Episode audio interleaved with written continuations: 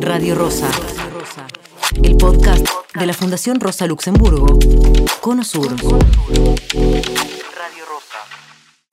Buenas tardes, buenas noches.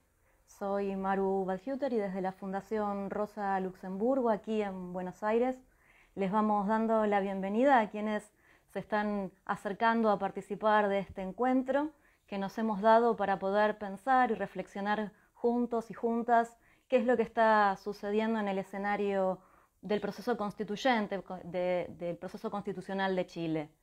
Vamos a contar con la participación en, el encuentro del día de hoy con Pablo Aufón y con Karina Noales. En un ratito nada más ya los vamos a invitar a participar. Mientras tanto, le vamos dando la bienvenida a cada uno y a cada una que se va sumando aquí a este encuentro y les agradecemos también la participación. Vamos a recordar brevemente que el pasado 7 de mayo, hace unos poquitos días nada más, Chile volvió a las urnas y en esta oportunidad fue para elegir a quienes van a integrar el Consejo Constitucional en esta nueva etapa del proceso. Para nuestra sorpresa, lideró los votos la fuerza del Partido Republicano, liderada, encabezada por el ultraderechista José Antonio Cast, quien perdió las elecciones presidenciales frente a Gabriel Boric en, en, el año 2021 y quien también en más de una oportunidad se manifestó en contra de una nueva Carta Magna para el pueblo chileno. Decimos sorpresa justamente porque en el año 2020, recordando el plebiscito que tuvo lugar en, esa, en ese momento, el pueblo chileno respaldó con casi un 80% de los votos el proceso para una nueva constitución, para que se redacte una nueva constitución. De este modo es que nos hacemos la pregunta y nos interesa saber y comprender junto a Pablo y a Karina qué es lo que está sucediendo en Chile y qué pasó con ese escenario electoral, con esa forma de pendular el escenario electoral en, en Chile. Así que para poder comenzar vamos a invitar a Pablo en principio a que se vaya uniendo para esta conversación. Y les voy contando que Pablo Baufón es vocero del movimiento Solidaridad, investigador del Instituto de Estudios Anticapitalistas Alternativa y colaborador de Jacobin América Latina. Pablo, te agradecemos muchísimo la posibilidad de conversar aquí con nosotras y nosotros en las redes de la Rosa Luxemburgo y también de Jacobin. Hola Manu, gusto saludarte. Muchas gracias por, la invitación. Por supuesto que encantado de participar de, esta conversación. Pablo, algunas reflexiones preliminares mientras estamos esperando también que se pueda sumar Karina a conversar con nosotras y con nosotros para conocer un poco tu reflexión. ¿Qué, qué pensás que fue lo que sucedió este último 7 de mayo? Y sobre todo, ¿qué pensás que pasó como para que termine liderando este proceso una fuerza que se manifestó en más de una oportunidad en contra de una nueva constitución para Chile?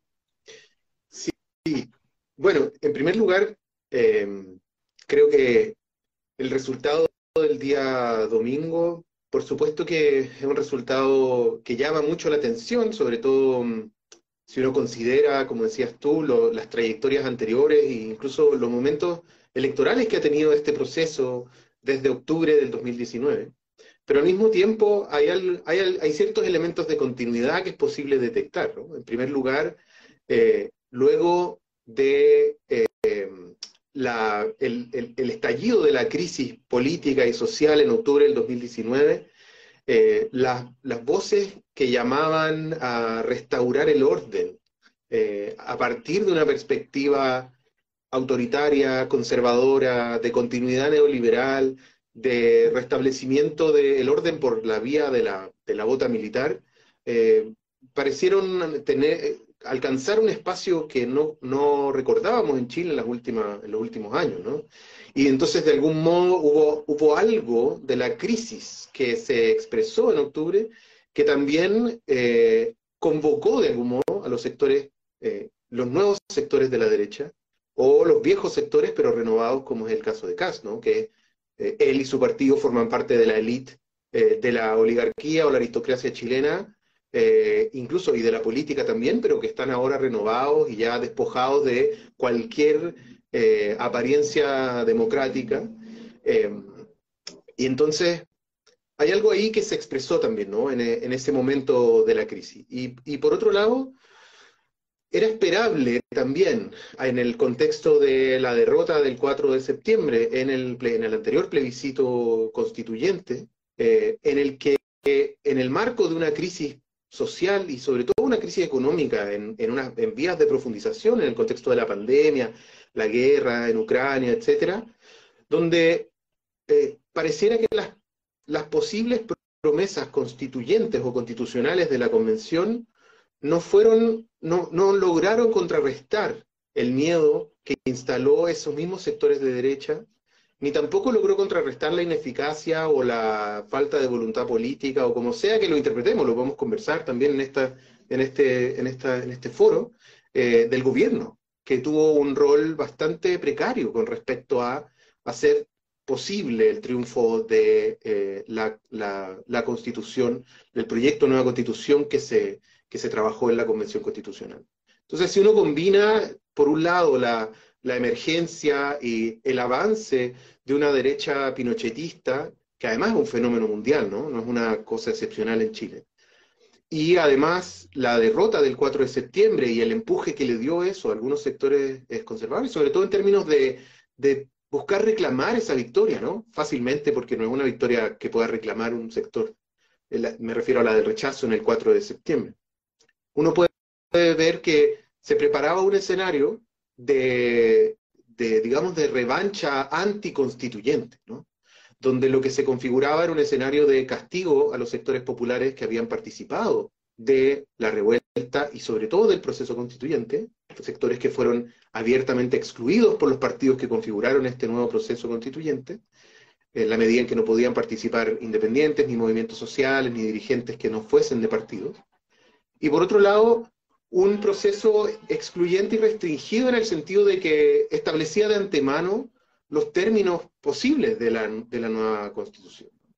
Em, visto así, y visto también analizando algunos de los números de la, elección del día domingo, uno ve que, por un lado, el rechazo y el voto duro de la derecha en Chile mantiene un, un porcentaje similar a lo largo de sus elecciones históricas, no representa más que un, tercio, un poco más del tercio del electorado en este momento, en un contexto de crisis, de, asedio comunicacional también al, progresismo en el gobierno, etc. Em, pero por otro lado hay un voto de castigo muy fuerte a un, proceso que no estaba respondiendo a las necesidades eh, populares. ¿Qué significa eso? Que no esté respondiendo. Porque ningún, ningún proceso constituyente responde de manera inmediata, porque implica redactar una constitución, dar debates de, carácter programático muy profundos, históricos, ¿no? y, por lo tanto instalar un marco institucional que haga posible quizás algunos cambios. ¿no? Ninguna, ningún proceso constituyente hace cambios inmediatos. Pero este proceso en particular parece ser, parece haber sido empujado en el marco de una desazón y de una sensación de que eh, no era necesario, por un lado, o de que se le estaba entregando en bandeja el plato a la derecha para poder eh, liderar, digamos, este proceso. Porque básicamente lo que hacía era establecer los términos, de mantener los términos de la, constitución que tenemos actualmente. Pablo, te interrumpo un segundo nada más para comentarte que ya está sumándose también Karina Noales, activista feminista y vocera de la coordinadora feminista 8M de Chile para formar parte también de, esta, de, esta, de este encuentro. Muchas gracias, Karina. Sabemos que, que son días difíciles también para recorrer la ciudad y llegar a tiempo a los lugares, así que te agradecemos muchísimo el esfuerzo y las ganas de pensar junto a nosotras y nosotros este escenario aquí desde Buenos Aires y también desde, desde Chile. Estábamos compartiendo con, con, Pablo algunas miradas, algunas reflexiones preliminares en torno a lo que pasó el, el 7 de, mayo pasado en las elecciones y Pablo nos daba un poco su impresión. La verdad es que nos interesa también tener un poco tu mirada de qué fue lo que pasó y cómo fue que esta, esta fuerza de ultraderecha termina liderando un proceso del cual renegó durante todo, durante todo el tiempo, ¿no? Muchas gracias, bienvenida y bueno, estamos también ansiosas y ansiosos de saber cuál es tu mirada al respecto. Hola, compañera, compañero, a todos los camaradas y las camaradas que nos están viendo. Eh, difícil escenario, pero que mm, creo tiene varias continuidades, ¿no? Con el momento político que, que se abrió, bueno, desde la revuelta en adelante y el giro que ha ido tomando. Mm, por un lado, eh, desde la Coordinadora Feminista 8 de marzo, al menos, afirmamos desde un comienzo que el proceso constitucional que estaba planteado después del plebiscito del 4 de septiembre no era de, ninguna manera una continuación del proceso anterior, sino su negación. Y su negación en una clave em, de abierta exclusión de, lo, de la participación política de los sectores populares y su negación en una clave de términos eh, abiertamente antidemocráticos en general, que se asentaba además eh, a partir de una derrota electoral de magnitudes históricas para las fuerzas transformadoras y que por lo tanto em, solo podía resultar de este nuevo proceso la afirmación de, un, de, una, apuesta reaccionaria. ¿no? Em, los pronósticos para el resultado de la elección que acaba de pasar el domingo eran unánimes por parte de todos los sectores. No hay nadie, absolutamente nadie, que no haya pronosticado que la derecha iba a imponerse en estas elecciones. Lo que podíamos debatir era las magnitudes de los porcentajes, etcétera, pero era indubitado que la derecha iba a ganar. Em, y en ese ganar, sin duda ocurrieron algunas cuestiones que fueron sorpresivas y otras que no un factor de continuidad es el desplome absoluto de lo que se puede denominar el centro político, entre comillas, ¿no? que son los partidos mm, de la exconcertación que condujeron eh, la mayor parte de los 30 años de transición democrática en una clave social liberal. Eso se continuó, tal como fue la primera elección de constituyentes, como fue las elecciones parlamentarias, como fue las elecciones presidenciales. Por otra parte, em, dentro de las alternativas de las derechas, que eran varias, ¿no? Una de la derecha tradicional, más clásica de nuestro país, que le fue mal em, en relación a estas comillas también nuevas derechas, que tienen mucho de recicle, ¿no? Que emergen también de las propias filas de la derecha pinochetista tradicional, pero que han erigido alternativas partidarias nuevas. Eh, sin embargo, el partido que da la sorpresa por derecha es el partido de la gente, que es un partido emergente, también nuevo, ¿no? Yo diría que es la cristalización partidaria más relevante de la revuelta, que es un partido también de extrema derecha, le va muy mal. Y eso sí es una sorpresa porque le fue muy bien en la presidencial y en las últimas parlamentarias, ¿no? Y por lo tanto, quien capitaliza es eh, el Partido Republicano, y yo creo que sí, eh, sí fue una sorpresa la magnitud del, triunfo, ¿no? Con que se impone. Em, eso como primera impresión. Pablo mencionaba también un poco cómo eh, se trasladó un poco cierta, cierto desencanto con el gobierno y un poco una forma de voto castigo, podríamos llegar a decir. Hubo entonces una, coincide en esto, una especie de traslación de una evaluación del gobierno actual de Bosch que se vio reflejada en la elección del proceso constitucional, o se mezclaron un poco ambas impresiones de, de, los dos procesos como para llegar a este resultado? Claro, hay una mezcla, yo no sé cuánto tiempo va a durar, ¿no? Pero que también eh, son fenómenos eh, no particulares de Chile, son fenómenos a nivel internacional en que parece existir una dificultad muy grande para que el electorado eh, oriente su voto a la afirmación de un proyecto, de una alternativa, ¿no? porque lo que parece no existir es una alternativa que puedan abrazar sectores ampliamente mayoritarios de la sociedad y el voto tiende a movilizarse como una negación permanente, ¿no? Y, o de un castigo o un envilecimiento respecto de quien está administrando. Eh, se ha hablado mucho de eso en Chile como el péndulo, ¿no? Eh, más que afirmar una tendencia, es este movimiento pendular que cuando, no sé, el actual, los actuales partidos de gobierno no eran gobierno, el pueblo se inclinó hacia ellos y ahora que lo son, el pueblo se inclina a lo que aparece como oposición, ¿no? Eh, hay de eso. y la dificultad de poder constituir una alternativa política y no ya un movimiento permanente de hostilizar aquello que trata de dirigirse como alternativa, yo creo que una de las crisis políticas más importantes, eh, insisto, en distintos lugares del mundo, pero que se manifiesta con mucha fuerza acá en Chile. Y, y creo que eso que tal vez no leímos de la manera más eh, realista, sino tal, vez de una manera un poco más optimista en el contexto de revuelta, eh, es parte del balance autocrítico que, que, probablemente tengamos que hacer, ¿no? El haber interpretado necesariamente eh, la orientación política de la revuelta de acuerdo a nuestros deseos, que en este caso era una impugnación como profundamente digerida hacia el neoliberalismo. Yo agregaría. Pablo. Sí, agregaría que me parece interesante lo que señala Karina sobre cuáles son los sectores que se, que se desploman en esta elección. ¿no? Eh, por un lado, eh, la tradicional concertación en sus diversas expresiones, hoy día se hacen llamar socialismo democrático, eh, y por otro lado, la, vieja derecha que no se está reeditando en estas nuevas formas extremas, digamos, eh, por decirlo así, aunque siempre han sido extremos, ¿no? No, ¿no? hay tal cosa como una derecha democrática, que es lo que algunos sectores incluso del oficialismo están planteando hoy, ¿no? Como una búsqueda de, acuerdos y de cruzar el, pasillo.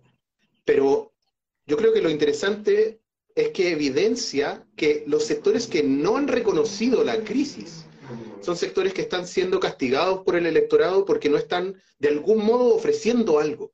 Son sectores, tanto la derecha eh, de la coalición Chile Vamos, ¿no? El Partido Renovación Nacional y la, eh, la Unión Demócrata Independiente, los tradicionales partidos de la derecha chilena, y la concertación, son partidos que no solo desde el 2019, sino desde mucho antes, han vivido sobre la base de afirmar que Chile ha vivido un milagro, por lo menos desde la transición a la democracia en adelante, y que lo que hay que hacer es profundizar ese mismo camino. Y cuando fue la concertación la que se vio obligada por efecto de la revuelta a de algún modo empezar a, renunciar eh, retóricamente a la herencia de esos 30 años de la concertación, fue la derecha de Chile Vamos, la que, la, principal defensora de la obra de la concertación, la administración eh, transicional. Y son esos sectores los que hoy día están debilitados políticamente, porque son aquellos que no reconocen que hay una crisis y por lo tanto no están buscando eh, más que reafirmar lo, ya existente. Ahora, obviamente el Partido Republicano no, no representa, digamos, representa una reafirmación violenta de lo existente, tan violenta que aparece como una diferencia, ¿no? porque aparece con el discurso de la mano dura en términos de delincuencia y migración, aparece eh, como un reforzamiento de un modo de entender la economía nacional que es básicamente entregarlo todo a la inversión extranjera y, a la, y al capital privado, ¿no es cierto? Pequeños, grandes, lo que sea. Eh, y por otro lado, una respuesta muy conservadora a, la crisis de las relaciones sociales, de las jerarquías sociales y sexuales, etc. O sea, hay un, esta reedición de la derecha lo que hace es profundizar sus propias tendencias. Y eso aparece como, no solo en Chile, sino en otros lugares, aparece como una novedad, ¿no? Entonces, independiente de que podamos juzgarlo como una reiteración de lo mismo, eh, lo que vemos es que se presenta, al menos públicamente, eh, como una alternativa. Cuando cubríamos el comienzo, sobre todo lo que fue el proceso constituyente, eh, una de las cosas que preguntábamos casi como, como muletilla constantemente desde Buenos Aires era, bueno, ¿qué es lo primero que tiene que cambiar? Y una de las cosas que venía como respuesta era el concepto de Estado subsidiario, que es el centro, digamos, el corazón neoliberal. No tenemos ninguna expectativa puesta en que algo de esto suceda, con una mayoría obtenida por los republicanos y por esa minoría que sumada a los republicanos en, el Consejo Constitucional puede llegar a dar lugar a, negociaciones. ¿Cómo ven, cómo avisoran lo que puede llegar a venir a partir de junio cuando comience a sesionar este Consejo? Mira, es importante eh, hacer presente que a pesar de la contundente mayoría que obtienen las derechas, particularmente la extrema derecha pinochetista, este es un proceso que no parte con hoja en blanco. Es decir, este órgano electo no redacta la propuesta de nueva constitución, Esa propuesta la redacta un órgano que fue designado hace unos meses atrás por el Congreso. Y ese órgano designado se llama Comité Experto. El comité experto tiene 24 integrantes, 12 nombrados por eh, la Cámara de Diputadas y Diputados, 12 nombradas por el Senado, cuya única misión es presentar al órgano electo un anteproyecto de constitución. Eh, ese anteproyecto está casi listo. Ya está redactado en general. Ahora eh, van a votar las indicaciones, pero está redactado en general. Em, y junto con el comité experto, el órgano electo, que es de extrema derecha, hay un tercer eh, órgano, que es el comité técnico de admisibilidad. Ese comité eh, no lo elige nadie, es decir, o sea, no es de elección popular, em, y tiene la misión, es un verdadero tribunal constitucional al interior del proceso. Tiene la misión de velar porque los 12 bordes constitucionales que acordaron los partidos con representación parlamentaria como contenido mínimo de la nueva constitución no sean transgredidos. Y ese comité técnico de admisibilidad es quien, es quien decide si una norma transgrede o no lo acordado previamente por esos partidos. En caso de que se transgreda, esa norma se cae, independientemente de que la hayan votado favorablemente todos los electos. Entonces tiene muchos es un poco tal vez complejo y aburrido lo que estoy contando, pero tiene una camisa de fuerza y muchos contrapesos preacordados de manera muy antidemocrática, por cierto. Por lo tanto, nosotras habíamos previsto antes de la elección que la elección iba a producir dos escenarios posibles.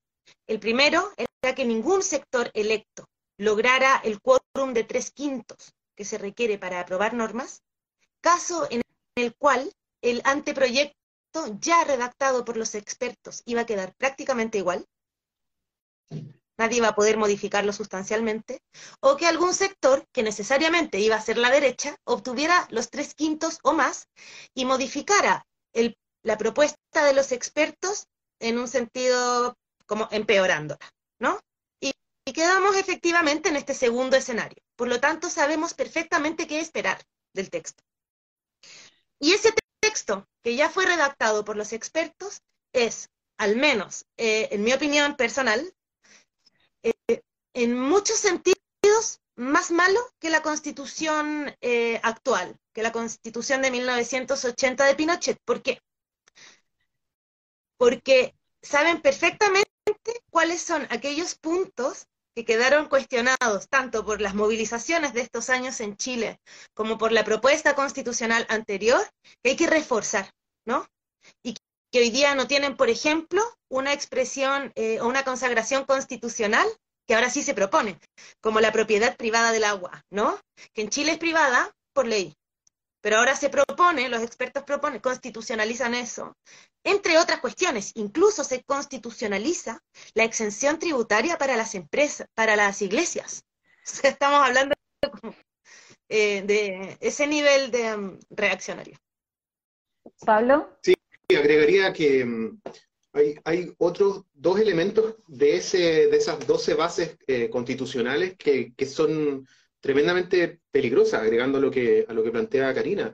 Por un lado, se introduce o se consagra constitucionalmente la posibilidad de que los derechos sociales, los servicios sociales que son provistos por el Estado, también sean provistos por, por particulares, por privados, ¿no?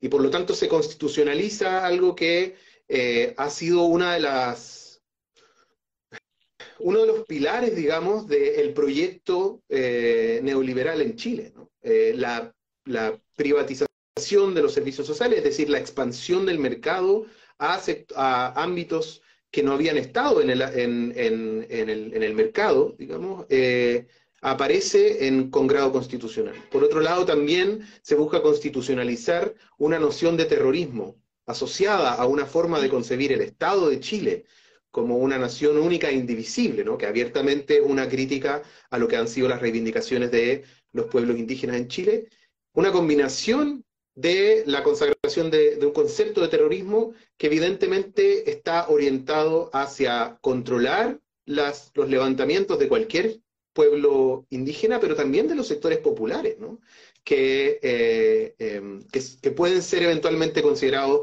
eh, terroristas en la medida en que intervengan eh, en determinadas circunstancias de, con infraestructura crítica, algo que se viene además preparando no solo en términos constitucionales, sino también legislativos. Yo creo que uno de las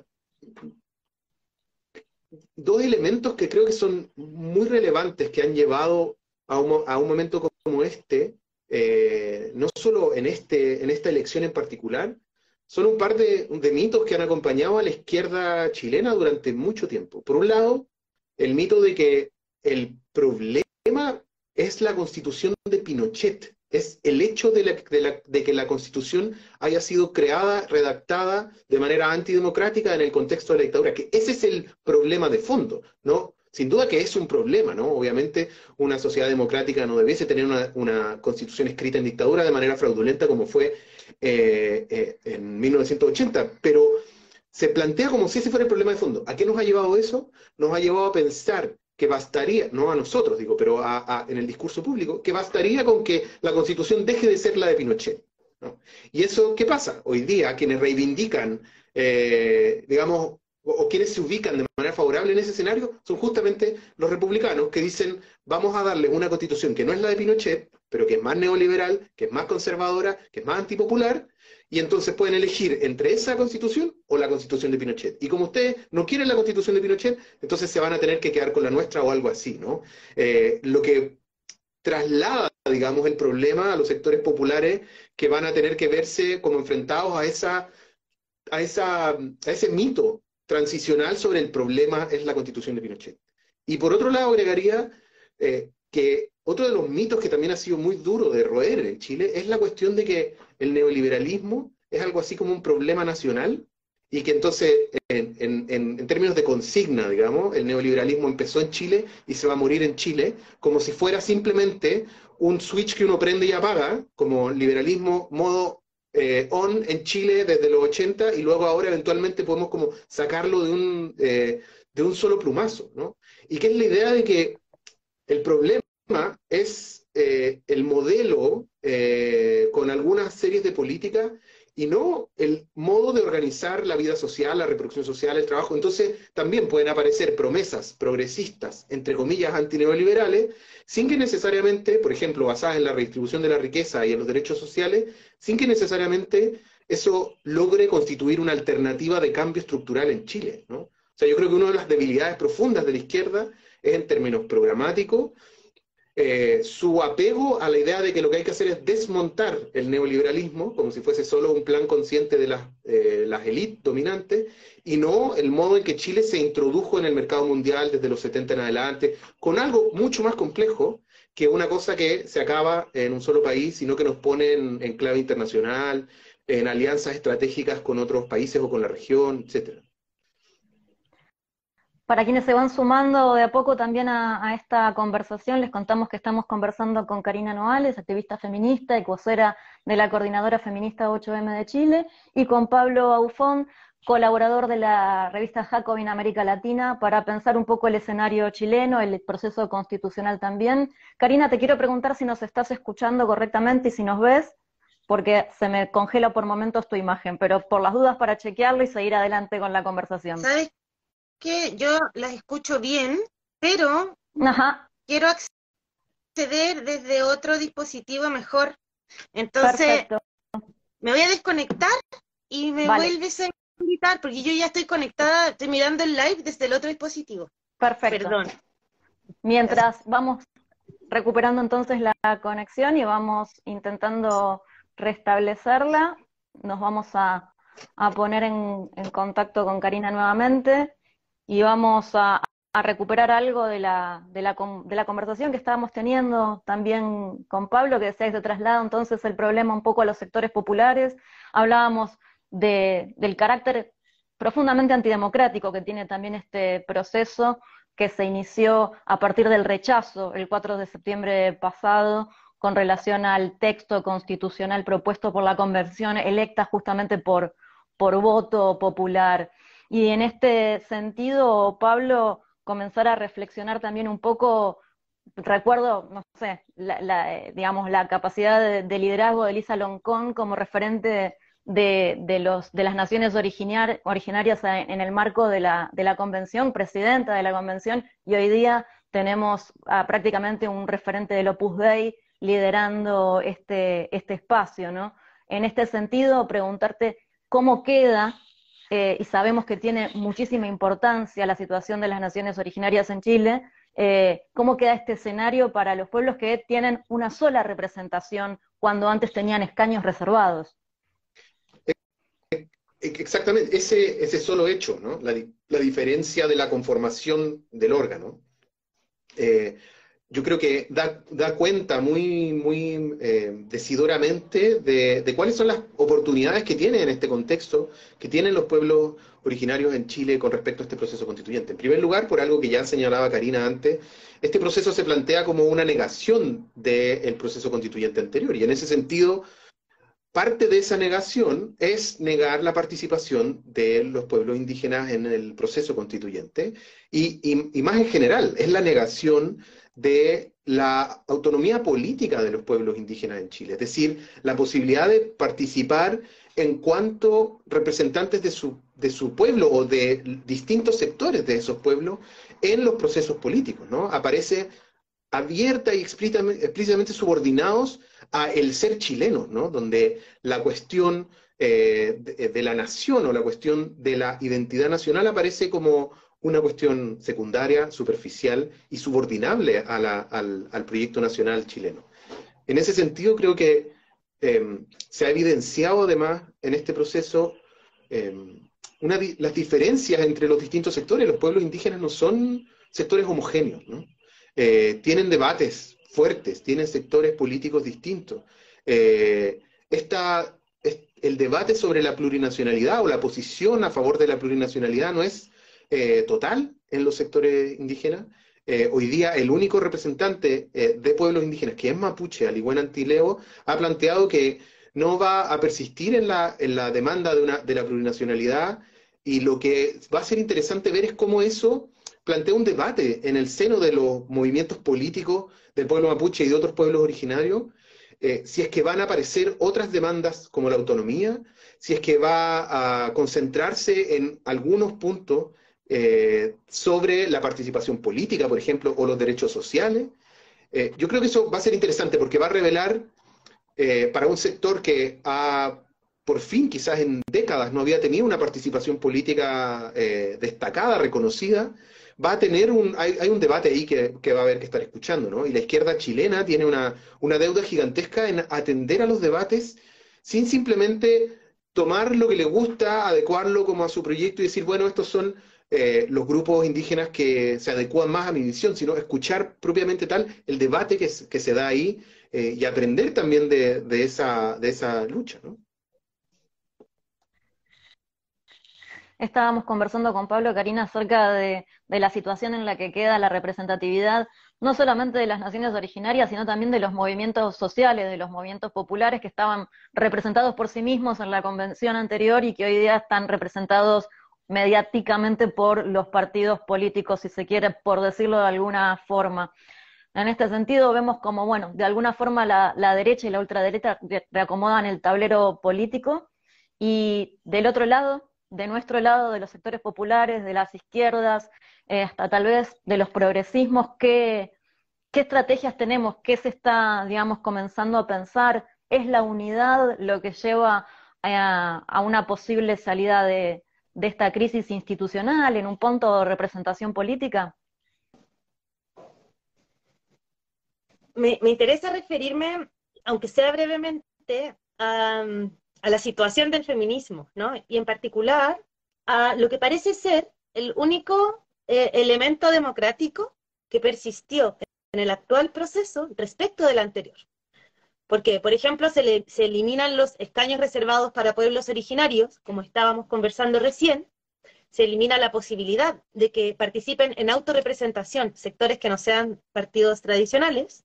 Sin embargo, se mantiene la paridad en el órgano, tanto en el Consejo de los Expertos como en el órgano que eh, fue electo el domingo, el Consejo Constitucional. Y es una pregunta que por supuesto nos hemos hecho como feministas, ¿no? ¿Cómo en un contexto de abierto avance antidemocrático eh, permiten de alguna forma que subsista ese elemento? ¿Qué significado le damos? ¿no? Em, nosotras fuimos muy críticas desde la Coordinadora Feminista 8 de marzo a plantear la paridad como un relato suelto, como una demanda desligada del conjunto de la orientación democratizadora em, planteada, ¿no? Y creo que hoy día eso de alguna manera se afirma porque em, este órgano eh, experto que es paritario ha hecho una propuesta de constitución que no contiene la paridad. Es decir, que no plantea ni propone paridad de ninguna manera para la administración del Estado, ni para las elecciones, ni nada. ¿no? Eso es lo primero. Lo segundo es que así todo, al haberse aplicado paridad de entrada y de salida en la última elección en que gana la derecha, esta paridad tuvo que aplicarse y se dejaron fuera como seis o siete hombres que resultaron electos y que tuvieron que ceder su cupo a mujeres. Uno de los hombres que quedó excluido, a pesar de haber resultado electo, es un señor que se llama Juan Sutil. Él era hasta hace muy poco presidente de la Confederación de la Producción y el Comercio, que es el principal gremio empresarial de Chile. Entonces, están muy dolidos todos, porque Juan Sutil quedó fuera por paridad, ¿no? Eh, y de manera como chiste, yo digo, como no es tan hombrecito para defenderse solo, ha enviado como un ejército de mujeres de derecha a levantar una demanda en contra de la paridad, ¿no? ¿Y por qué hago esta referencia? Porque para las mujeres, para las disidencias sexuales y de género, para los sectores racializados, para el movimiento feminista en particular, que ha logrado articular también a todos esos sectores, em, el lugar de iniciativa que va a haber que tener en el ciclo político que sigue desarrollándose en Chile va a seguir siendo central, ¿no? Eh, el primer sentido en que se han pronunciado los sectores de extrema derecha electos para redactar la nueva constitución es en contra del aborto en tres causales, que en Chile no hay interrupción voluntaria del embarazo, y en contra de la paridad. Esa es como la primera ofensiva comunicacional fuerte. Em, es delicado, porque de acuerdo a todos los índices, mediciones, encuestas, el feminismo, o al menos las ideas elementales de las demandas feministas, siguen siendo muy transversales para sectores muy mayoritarios de la sociedad Em, de distintos niveles socioeconómicos, hombres y mujeres, ¿no? incluso inclinaciones de izquierda como de derecha, hay un apoyo. Eh, y ellos saben que van a tener que erosionar ese sentido común instalado para poder avanzar, ¿no? Y nosotras y nosotros vamos a tener la tarea de dar una batalla y sostener una batalla muy fuerte para impedir eso. Desde ya nos estamos convocando como coordinadora feminista 8 de marzo, pero con muchas organizaciones feministas de Santiago, a una asamblea que va a ser este sábado, ¿no? Una asamblea abierta. Eh, la idea de esa asamblea es poder impulsar una orientación común de sectores amplios y diversos del movimiento ante, eh, ante este proceso, ¿no? Em, sabemos hoy que el Partido Republicano puede presentar el resultado que sea de este proceso como un triunfo para ellos. Es decir, si se aprueba esta nueva constitución, ellos pueden decir, es nuestra nueva constitución. Y si se rechaza, ellos pueden decir, vamos a mantener la constitución que siempre defendimos, ¿no?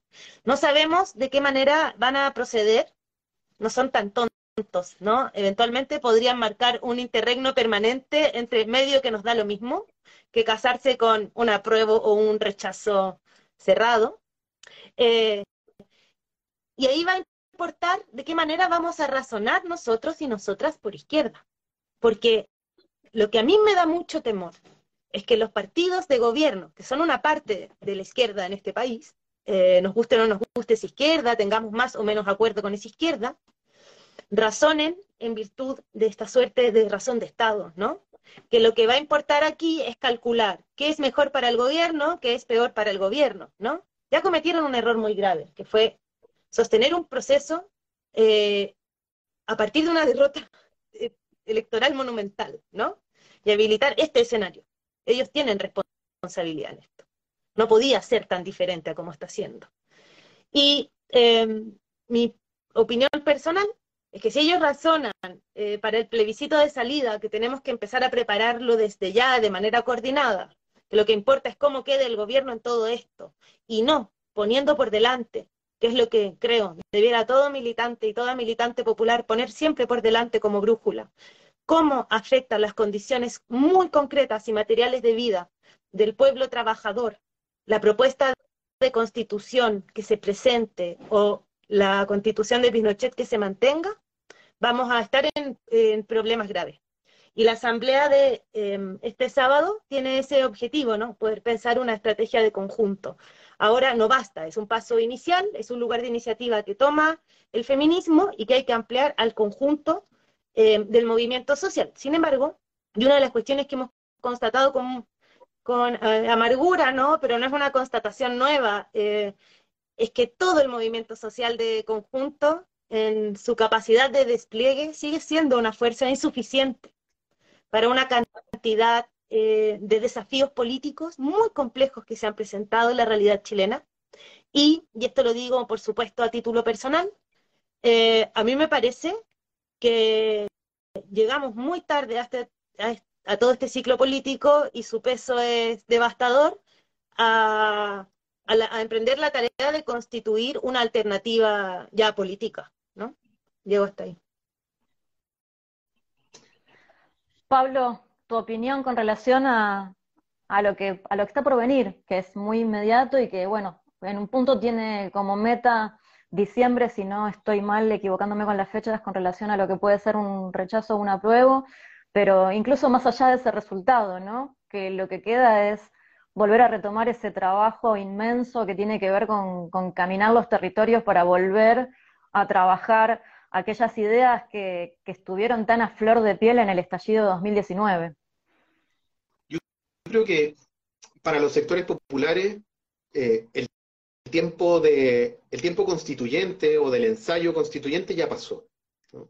Eh, no es la clave constitucional la que debiese orientar la acción, el pensamiento estratégico, la articulación de los sectores populares, los movimientos sociales, la izquierda, etcétera, sino más bien la dimensión subyacente a eso, que es la crisis, ¿no? Porque la crisis sigue abierta, la crisis política sigue abierta, el hecho de que el Partido de la Gente haya aparecido como una promesa electoral y ahora se desploma eh, y su principal dirigente sale arrancando de Chile, o el hecho de que los republicanos hayan logrado tras llevarse de algún modo los votos de la vieja derecha, que haya emergido en un contexto de, constituyente la lista del pueblo, los movimientos sociales y luego hayan quedado desplazados. Estamos en un momento de crisis política donde actores y, actrices políticas surgen y caen de manera muy vertiginosa, ¿no? Y eso sigue estando presente y nada indica que se va a acabar esa crisis política. Por otro lado, la crisis económica que se viene profundizando desde antes del 2019 también sigue presente, ¿no? O sea, ya veníamos en un enlentecimiento del crecimiento en Chile, pero además con un estancamiento en términos de la productividad que es muy duradero en Chile.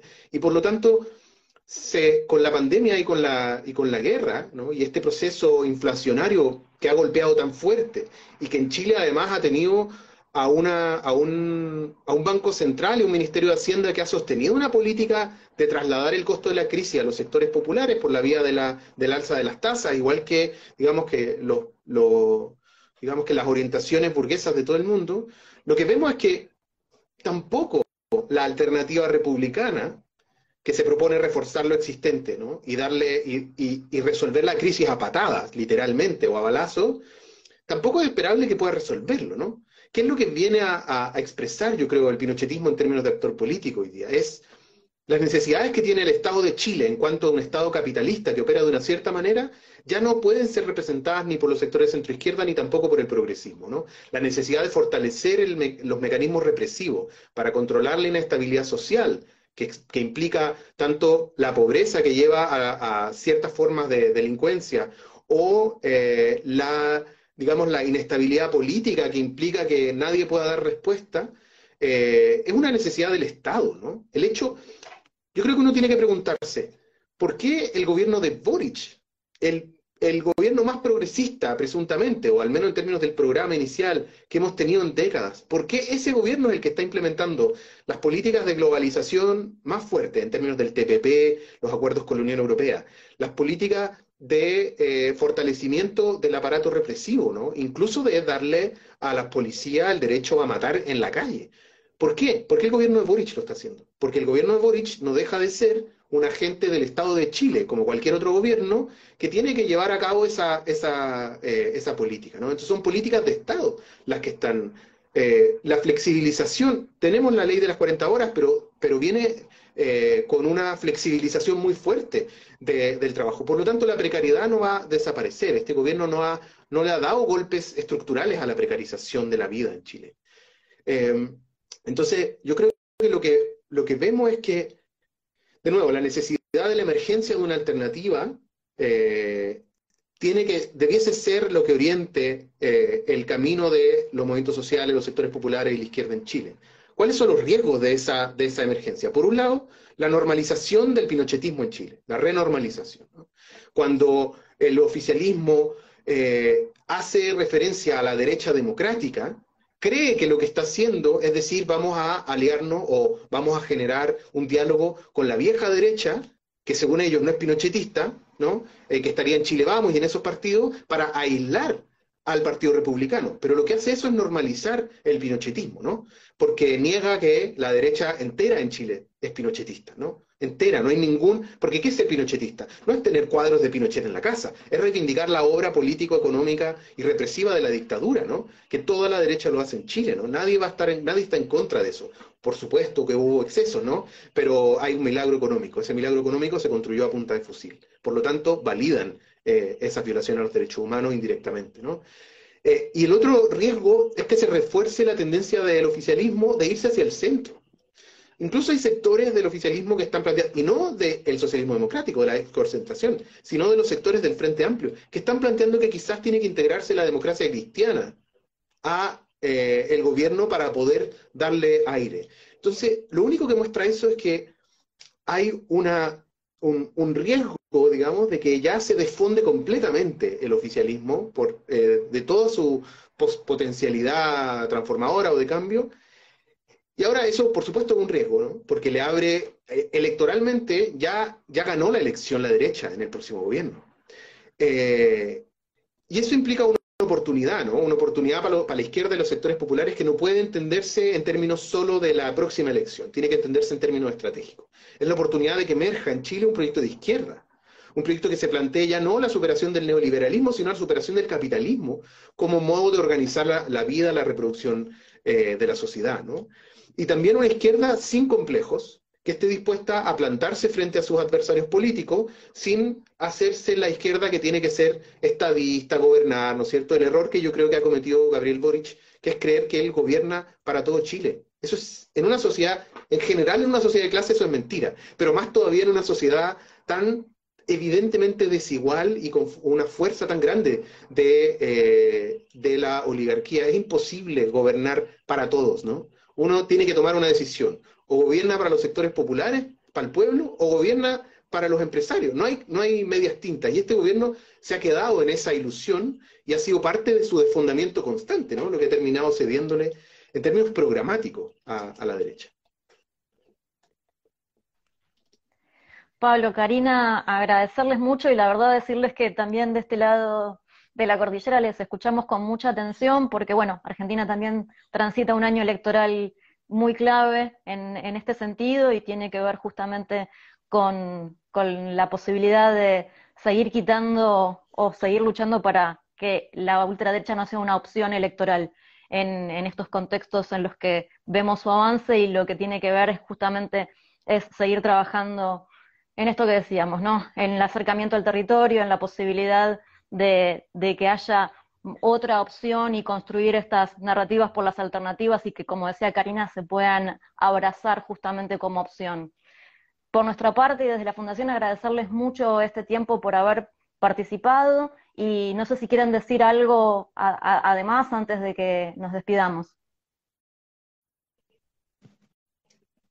Gracias, muchas gracias por propiciar este espacio a Jacobin, por supuesto, y a la Fundación, al menos la coordinadora feminista 8M tiene una relación ya larga y de mucha camaradería también, em, y que nos han acompañado en momentos en que estábamos muy contentas y en momentos en que estamos muy preocupadas y, y, en alerta, ¿no? Em, yo creo que hay cuestiones que se aparecen hoy como lecciones a las que tal vez no tomamos demasiada atención en un momento.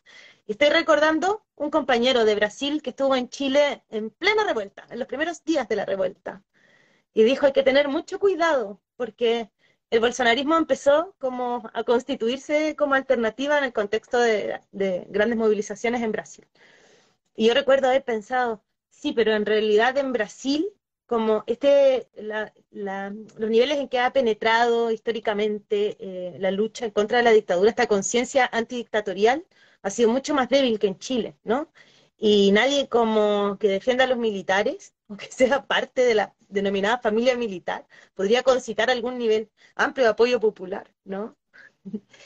Y ahora, transcurridos unos años, bueno, creo que podemos tal vez replantear esa idea, que estoy segura que no era solo mi idea, ¿Qué quiero decir con esto? En que si hay compañeros y compañeras que nos están escuchando desde cualquier otro lugar y se imaginan tal vez, muy improbable, cierto curso, de los acontecimientos futuros, el internacionalismo, volver con mucha fuerza a la necesidad de leer la experiencia internacional de manera constante y por eso eh, un agradecimiento especial haber generado esta conversación el día de hoy.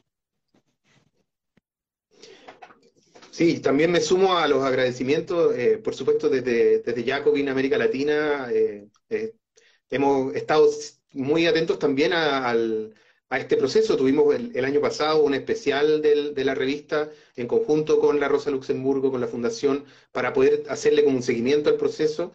Y esto va a seguir siendo un, un, tema, em, digamos, en la medida en que la crisis sigue abierta, todo lo que pase en Chile va a ser un indicador de lo que está, de lo que puede pasar o ya pasó en otros lugares. Eh, en ese sentido, sumarme también al llamado a, concebir el internacionalismo como, en, un contexto de crisis global, la única salida posible. ¿no?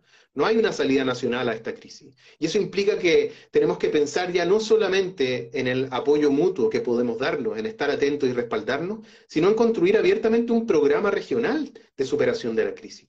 Eso implica que los actores sociales y políticos en América Latina tienen que seguir encontrándose, profundizar, eh, incluso en la conformación de instancias articuladas de, digamos, una, necesitamos una unión latinoamericana que se proponga intervenir en todos los países, ¿no? No basta con que cada país tenga su propio, su propio eh, ámbito de acción o su propia intervención. Y por otro lado, en Chile al menos, eh, desde, hablando ahora como, como vocero del movimiento Solidaridad, también hemos visto desde el 4 de septiembre que hay un aumento del interés en militar, ¿no? en formar parte de espacios organizados, porque se entiende que hay una necesidad y una urgencia muy concreta.